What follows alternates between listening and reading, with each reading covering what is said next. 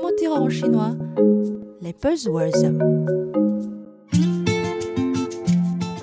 Bonjour, bienvenue dans notre cours de chinois hebdomadaire. Avec le développement de la société, les néologismes sont sans cesse créés pour exprimer de nouvelles idées. Voici l'un d'entre eux qui devient en quelque sorte un slogan chez les jeunes chinois, Xi.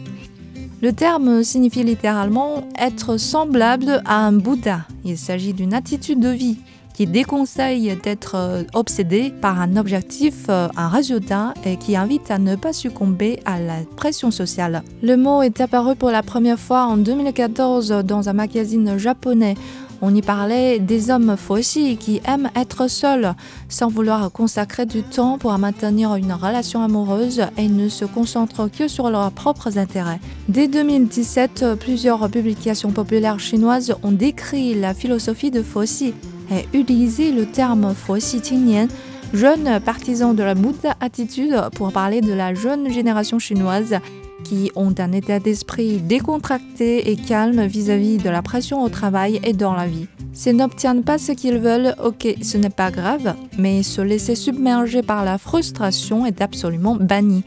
La même idée apparaît aussi dans la doctrine bouddhiste. Selon le bouddhisme, l'origine de l'angoisse est le désir.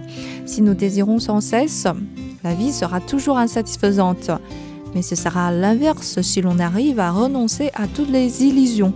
Ces jeunes boss de 90, sans vraiment s'en rendre compte, redeviennent les adeptes de cette vieille philosophie. Face à la concurrence féroce et la pression de la vie très forte, ces jeunes trouvent un refuge spirituel.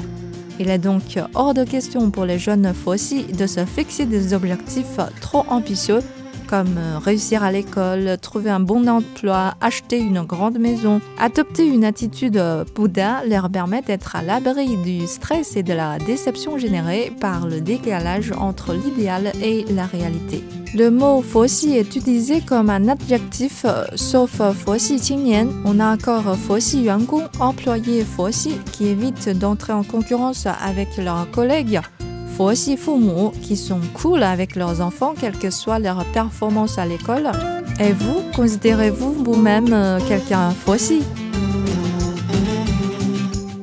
Voilà, c'est tout pour le cours d'aujourd'hui. Merci de l'avoir suivi. Rendez-vous dans une semaine. Au revoir.